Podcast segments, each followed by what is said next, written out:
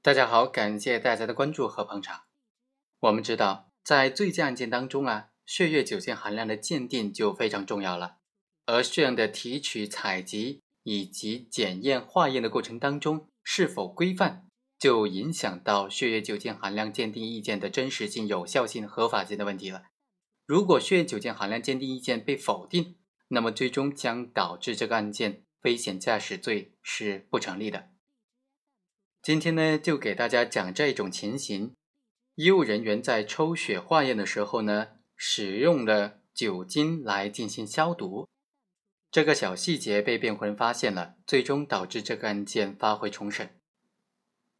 本案的主角孙某因为涉嫌危险驾驶罪，在二零一五年的六月八日被法院一审判决构成危险驾驶罪，判处了拘役三个月，罚金人民币八千元。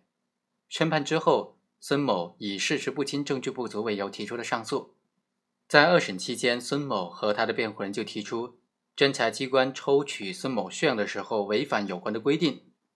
相关法律和司法解释规定，提取血样应当由专业人员按照要求进行，并且提取两份血样备份，而且不应当采用醇类药品对皮肤进行消毒。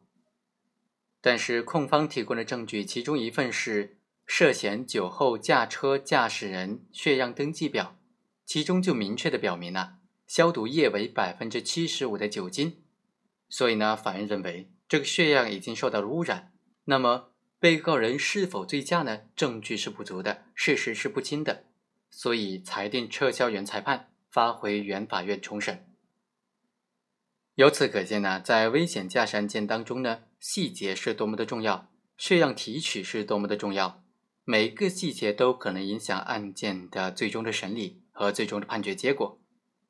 好，以上就是本期的全部内容，我们下期再会。